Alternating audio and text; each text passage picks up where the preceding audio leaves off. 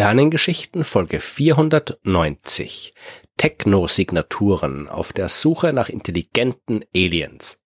Heute geht es um Technosignaturen und damit ist keine laute elektronische Musik gemeint. Wir beschäftigen uns mit außerirdischem Leben und zwar zur Abwechslung mal tatsächlich mit dem, was man sich so denkt, wenn man Aliens hört. Intelligente außerirdische Wesen, so wie in den Science-Fiction-Filmen. Wenn ich sonst über außerirdisches Leben und die Suche danach spreche, dann meine ich ja so gut wie immer Leben in einem viel allgemeineren Sinn.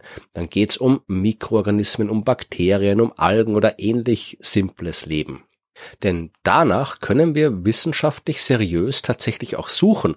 Wir kennen die Vielfalt des mikrobiologischen Lebens auf der Erde. Wir wissen, dass diese Lebewesen enorm zäh sind und unter Bedingungen existieren können, die für uns Menschen lebensfeindlich wären. Bedingungen, wie sie auf einem anderen Himmelskörper herrschen können. Auf dem Mars zum Beispiel oder den Eismonden von Jupiter und Saturn. Wir wissen, dass die Mikroorganismen schon lange vor uns Menschen da waren, mehr oder weniger gleich nachdem die Erde halb halbwegs lebensfreundliche Bedingungen geboten hat. Es ist kein Beleg, aber zumindest ein Hinweis darauf, dass sich diese Art von Leben überall dort entwickelt, wo es kann. Und wenn das wirklich so sein sollte, dann wissen wir auch, auf welche Weise wir so eine Art von Leben auf anderen Himmelskörpern nachweisen könnten, mit der Technik, die uns jetzt schon zur Verfügung steht. Damit können wir nach Biosignaturen suchen, nach Spuren, die Lebewesen in der Atmosphäre ihres Planeten hinterlassen, wodurch das von diesem Planeten reflektierte Licht charakteristisch verändert wird. Das habe ich in Folge 464 im Detail erklärt. Intelligentes außerirdisches Leben, das ist eine ganz andere Sache. Wir wissen ja noch nicht mal wirklich, warum wir Menschen intelligent geworden sind. Seit mehr als drei Milliarden Jahren gibt's Leben auf der Erde und erst in den letzten paar hunderttausend Jahren hat die Evolution dazu geführt, dass eine Spezies dieses Lebens das entwickelt hat, was wir heute Intelligenz oder menschliche Intelligenz nennen. Und sieht man jetzt davon ab, dass wir jetzt auch nicht mal sicher sind, wie wir Intelligenz überhaupt definieren sollen, wissen wir nicht, warum das damals passiert ist. Passiert sowas zwangsläufig mit leben? Warum aber dann erst so spät? Oder muss das so lange dauern? Und wenn ja, warum? Oder entwickelt sich Intelligenz nur selten? Und wenn ja, wie selten? Und über all dem steht das große Problem, dass wir Menschen uns zwangsläufig intelligentes Leben nur so vorstellen können, wie wir sind. Okay, mit Variationen. Dann haben die Aliens halt spitze Ohren wie Mr. Spock oder dichtes Fell wie Chewbacca. Aber wir sind nicht in der Lage, uns wirklich fremdes Leben vorzustellen. Wie denn auch? Wir können nur so denken, wie wir denken können und können per Definition nicht so denken, wie wir nicht denken können. Wie aber vielleicht eine fremde Intelligenz denken würde. So, das ist alles ein bisschen unerfreulich, weil es natürlich sehr spannend wäre, intelligente Aliens zu finden, aber es ist auch sehr viel schwieriger, wissenschaftlich seriös zu machen. Und weil wir eben keine Ahnung haben, wonach wir suchen müssen. Wir können nach Intelligenz suchen, die so ähnlich ist wie wir. Wir wissen aber nicht im geringsten, was wir mit dieser Einschränkung alles verpassen. Und selbst wenn wir das akzeptieren, bleibt's schwierig. Mit Sicherheit würden wir nur dann Bescheid wissen, wenn irgendwelche Aliens mit ihrem Raumschiff auf der Erde landen und Hallo sagen oder was auch immer die sagen würden, wenn sie überhaupt was sagen. Aber angesichts der unvorstellbaren Distanzen zwischen den Sternen und der Einschränkungen in der Reisegeschwindigkeit durch die Naturgesetze ist es nicht sehr wahrscheinlich, dass so ein Besuch von Aliens in naher Zukunft stattfinden wird. Bleibt also die indirekte Suche, die aber auch durch die enormen Entfernungen behindert wird. Wir können ja die allermeisten Planeten der anderen Sterne nicht mal direkt sehen, sondern haben sie nur indirekt entdeckt. Und selbst wenn sich das durch die Großteleskope der nächsten Generation bald ändern wird, werden die Planeten immer noch nur Lichtpunkte im Teleskop bleiben. Das reicht, um nach den Biosignaturen zu suchen, die mikrobiologische Lebewesen hinterlassen, wie ich in Folge 464 erklärt habe. Aber wir können auf absehbare Zeit auch mit noch so großen Teleskope keine Alienstädte auf anderen Planeten sehen. Wie also kann man jetzt halbwegs wissenschaftlich seriös nach intelligenten außerirdischen Lebewesen suchen? Und jetzt sind wir bei den Technosignaturen angelangt. So wie die Biosignaturen Hinweise auf Leben sind, sind Technosignaturen Hinweise auf Technik. Und wenn wir einmal außerirdische Technik gefunden haben, dann muss es da auch irgendwo Intelligenz geben, die diese Technik gebaut hat. Aber von was für einer Technik reden wir hier eigentlich genau? Da haben wir wieder das gleiche Problem wie vorhin. Es geht um Technik, von der wir Menschen uns vorstellen, dass Aliens sie bauen könnten. Aber ob sie, wenn es sie denn gibt, das auch wirklich tun, ist eine Frage, auf die wir keine Antwort haben.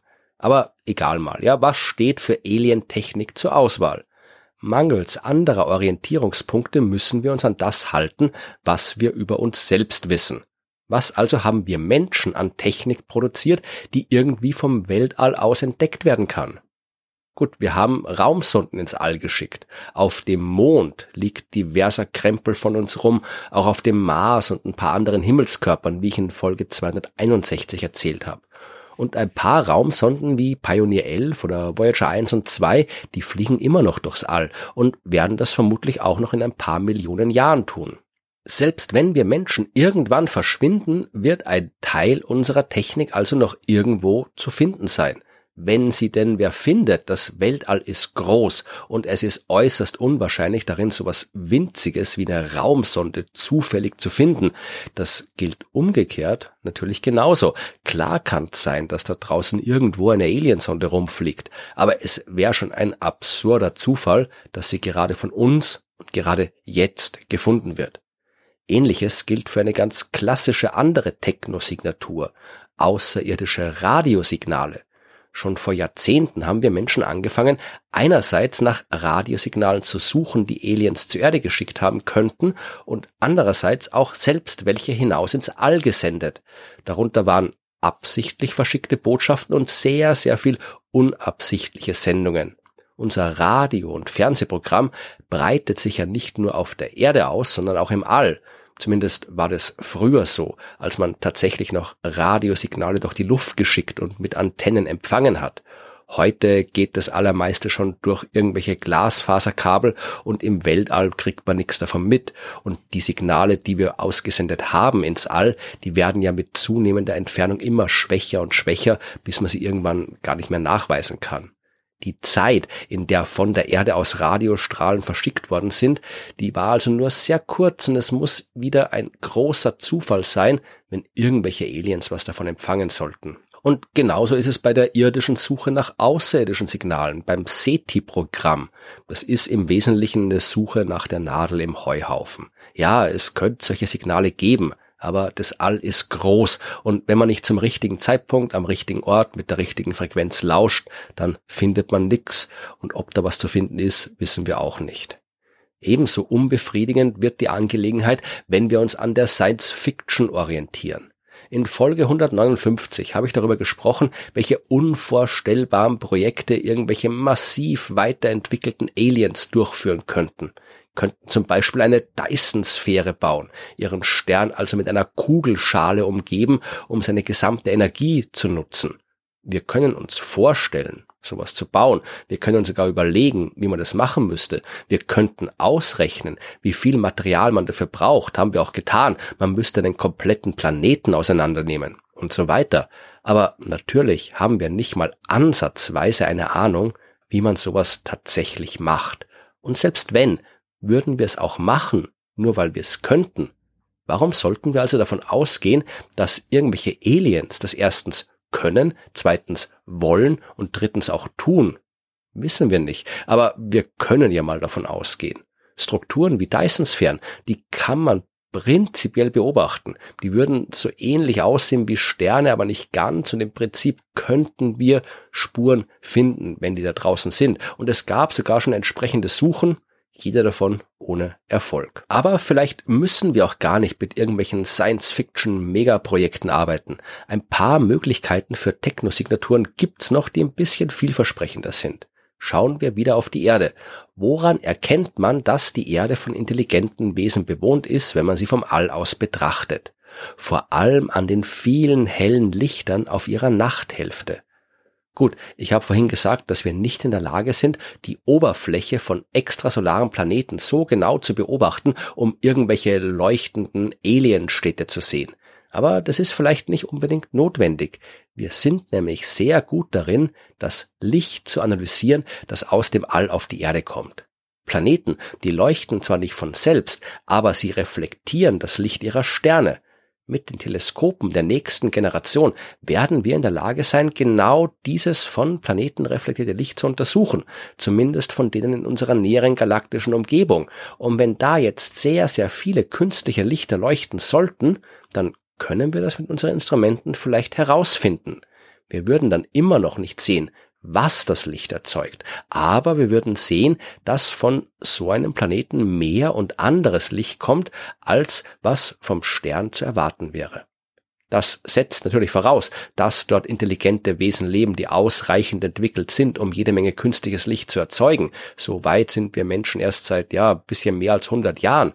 Und es setzt voraus, dass diese Wesen überhaupt einen Bedarf an künstlichem Licht haben. Vielleicht können die auch wunderbar im Dunkeln sehen oder haben überhaupt keine Augen.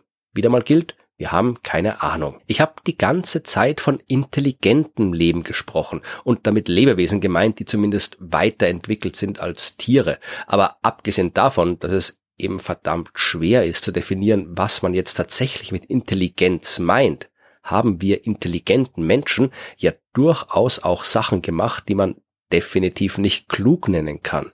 Wir haben zum Beispiel in der zweiten Hälfte des letzten Jahrhunderts jede Menge Fluor, Chlor, Kohlen, Wasserstoffe produziert, FCKWs, und das war eine super und intelligente Erfindung.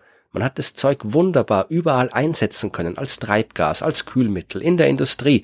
Das war zweifelsfrei eine Erfindung, die nur wir intelligenten Menschen machen konnten. In der Natur kommen solche FCKWs nicht vor. Aber wie sich gezeigt hat, haben diese Gase die Ozonschicht der Erde geschädigt und den Treibhauseffekt angefeuert. Das ist weniger schlau und zum Glück haben wir gelernt, darauf zu verzichten, weitestgehend zumindest. Wir stellen uns Aliens ja immer als schlauer, besser und ganz allgemein viel weiterentwickelt vor, als wir sind. Aber das ist wahrscheinlich auch nur Wunschdenken. Es kann genauso gut sein, dass die auf ihre Art genauso doof sind wie wir. Oder vielleicht auch auf unsere Art doof. Warum sollten Aliens nicht auch FCKWs erfinden? Warum sollten die ihre Atmosphäre nicht auch kaputt machen? Und wenn sie das tun, dann könnten wir zumindest theoretisch die Existenz dieser Gase nachweisen. Die hinterlassen ihre Spuren im reflektierten Licht des Sterns. Diese Moleküle blockieren, so wie alle anderen Moleküle und Atome, einen ganz bestimmten Teil des Lichts und wenn wir sehen, dass dieser Teil im Licht eines Planeten fehlt, dann wissen wir, dass dort FCKWs in der Atmosphäre sind. Das in der Praxis nachzuweisen, das wird aber schwer, denn dafür reichen nicht mal die Teleskope der nächsten Generation. Aber wir können uns halbwegs sicher sein, dass wir mittelfristig Instrumente haben werden, die dazu in der Lage sind und damit können wir uns dann auf die Suche nach den nicht ganz so intelligenten Aliens machen. Aber egal ob klug oder schlau, am Ende bleibt das Problem vom Anfang. Wir wissen zu wenig darüber, was Intelligenz eigentlich ist, um mit Aussicht auf Erfolg danach anderswo im Weltall suchen zu können.